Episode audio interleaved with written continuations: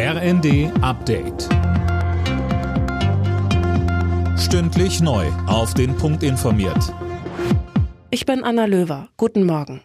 Muss das Waffenrecht in Deutschland verschärft werden? Das ist eine der Fragen, die nach dem Amoklauf mit acht Toten in Hamburg im Raum steht. Ein ehemaliges Mitglied der Zeugen Jehovas hatte dort vorgestern Abend bei einem Treffen der Glaubensgemeinde um sich geschossen. Als Sportschütze durfte er die Waffen besitzen.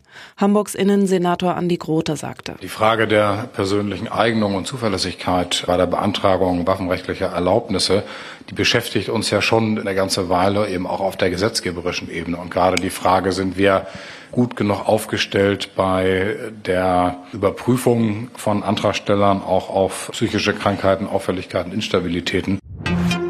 In Karlsruhe ist eine Geiselnahme in einer Apotheke ohne Verletzte beendet worden. Am Abend stürmte ein Sondereinsatzkommando der Polizei das Gebäude, in dem der 20-jährige Tatverdächtige mehrere Stunden lang elf Geiseln in seiner Gewalt hatte.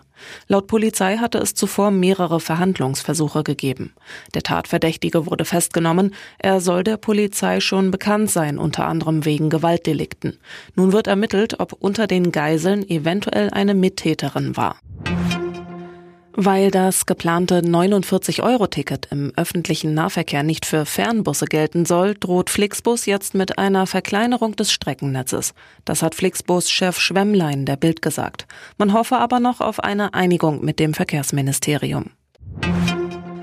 Die Streikwelle im öffentlichen Dienst reißt nicht ab. Verdi hat für Dienstag und Mittwoch erneut zu Arbeitsniederlegungen aufgerufen. Diesmal sind Krankenhäuser, Psychiatrien, Pflegeeinrichtungen und Rettungsdienste betroffen.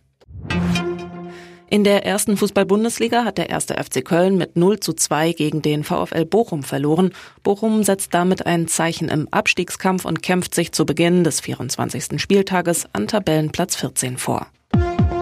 Alle Nachrichten auf rnd.de